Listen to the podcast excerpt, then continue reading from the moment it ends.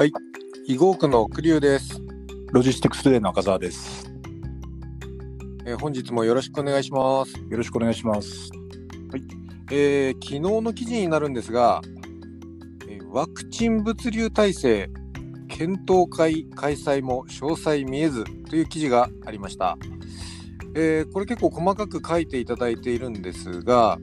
えー要するに、えー物はあるけど物流はどうなのっていうところなんでしょうかね。そうですね。あの従来からこれずっと政府分科会、えーいろんなところに対してですね。あのえー各メディアがあの指摘し続けてきたポイントなんですけれども、これが2月の9日にあの分科会開催されて、でえー、うんとそういうところもあのちゃんと話し合いますよということで、えー、と会議に入ったわけですが、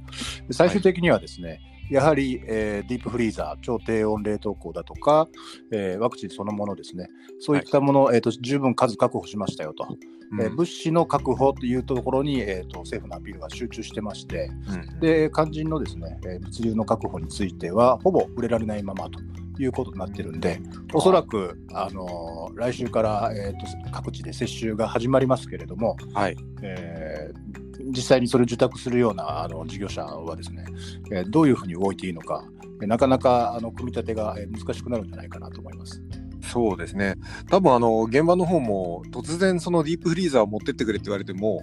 何もその見たことも触ったこともないので結局混乱が生じるという想像つかないですよね。そうですね、あの実はこれ、9日に開催された分科会なんですが、その、えーっと2日ほど前ですかね、あの衆議院の予算委員会で、えーあのまあ、質問が上がったわけなんですけれども、はい。で要はトラックからですね、えーま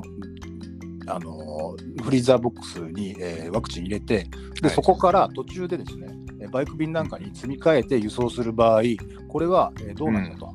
えーあのはいこう到着時間なんかをきちっと計算してやるわけですから、えー時にはまあはいそういうことも必要になってくるんですが、それに対して、えー、と政府の方ではまあ十分な答弁できなかったと。で、えーこれ、まあうんけん、ちゃんと分科会で検討しますということになっていたはずなんですが、その答えについては今のところ触れられずというところですね。なるほど。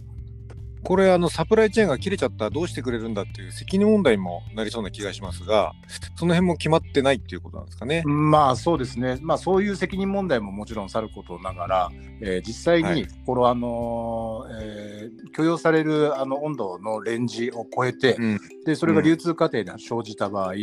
えーはい実際にはそのワクチンの品質に影響する及ぼすという可能性もあるわけででそうなった時の責任問題ということの方が重要かもしれないですね。うん、そうですね。